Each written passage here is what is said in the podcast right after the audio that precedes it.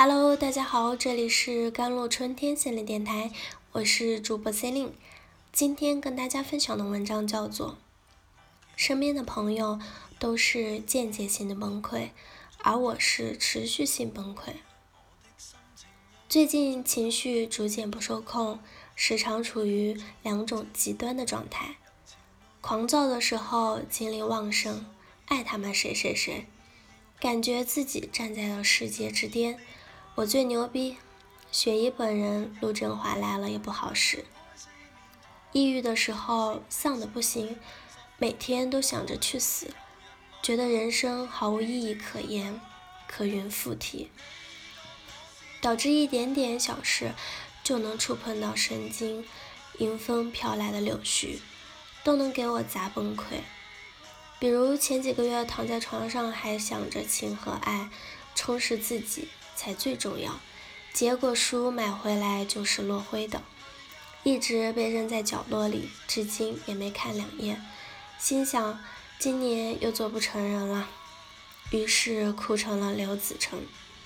本来放假还计划着和朋友一起出去玩耍，结果一个约我都没有，只有朋友圈热闹的跟动物园似的，天南海北。当地绝味，卿卿我我，什么都有，个个都丰富多彩，唯独我还没来得及去感受，假期说没就没了，直接崩溃到天明。总是这样，假期啥都没干，还是又困又丧，导致上班打不起精神，又不是很想去社交，毕竟大家都牛逼，都彻底，都优秀，会做人。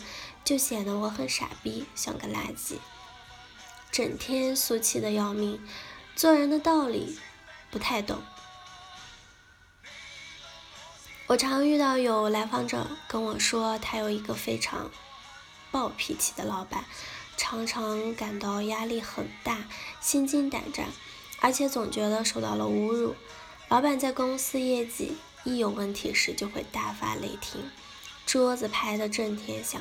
把每个人骂得狗血淋头，以至于每次开业绩会报的时候都压力山大，不知道会不会引爆地雷。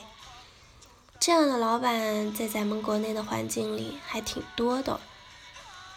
我以前说过，我们中国人整体都有些冲动型人格，而在权力位置之上就尤其如此。如果遇到这样的老板，该怎么办？一个是要理解他在做什么，一种解释是，老板用对员工的谩骂是用来刺激员工努力工作的方式，这可以算是一种退行式的管理手段。退行是一种不成熟的防御机制。我们之前在学习焦虑时有讲过，用孩子式的发脾气方式来取得自己想要的结果，同时降低焦虑。这可能短时间内有效，但长长久来看啊，只能让士气低下。当这样的做法成为了常态，不再会有效果，而那些最优秀的员工也得不到正确的激励和足够的空间，会导致最后留在公司里的都是皮糙肉厚、没有能力的人，出来混。没啥拿出手的，人生唯一擅长的事情就是对于美好事物的感知有三分，对于负面情绪的感知则是十二分。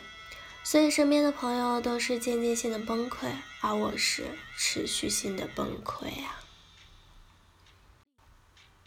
经常躺在阴气森森的出租屋里，郁郁寡欢，不知道自己喜欢什么，热爱什么。梦想更是不值得一提。